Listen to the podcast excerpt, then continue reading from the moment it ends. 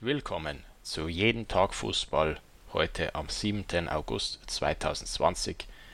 Wir werfen einen Blick zurück auf die Ergebnisse im UEFA-Pokal. Gestern die Rückspiele des Achtelfinals mit deutscher Beteiligung. Frankfurt in Basel und Leverkusen gegen die Glasgow Rangers.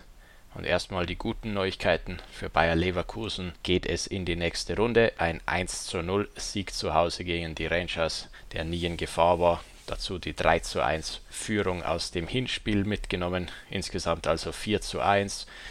Gestern das Spiel Bayer Leverkusen die ganzen 90 Minuten über tonangebend und mit voller Kontrolle über das Match, sodass da nie wirklich Gefahr aufkam, hier das Viertelfinale nochmal aus der Hand zu geben. Jetzt im Viertelfinale trifft Bayer Leverkusen auf Inter Mailand. Das ist der italienische Vizemeister dieser Saison, ganz stark nur einen Punkt hinter Juventus am Ende, also um ein Haar wären die Mailänder äh, italienischer Meister geworden.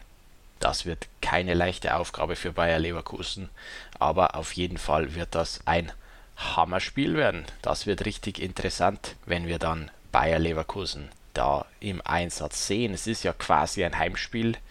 Das Viertelfinale wird nur in einem Spiel entschieden und dieses Spiel wird stattfinden in Nordrhein-Westfalen, wo dieses Endturnier des UEFA-Pokals ja gespielt wird. Das heißt für Bayer Leverkusen quasi ein Heimspiel. Und für den anderen noch verbliebenen deutschen Teilnehmer lief es gestern gar nicht gut. Eintracht Frankfurt verliert gegen Basel mit 1 zu 0. Das ist auch schon egal. Das Hinspiel hatte Basel ja bereits mit 3 zu 0 gewonnen.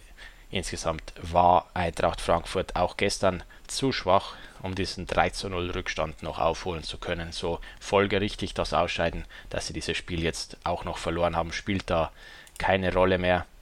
Also Leverkusen, der einzig verbliebene deutsche Teilnehmer. Und bereits am kommenden Montag findet das Spiel zwischen Inter Mailand und Bayer Leverkusen statt. Also das wird nochmal ein richtiger Knaller werden.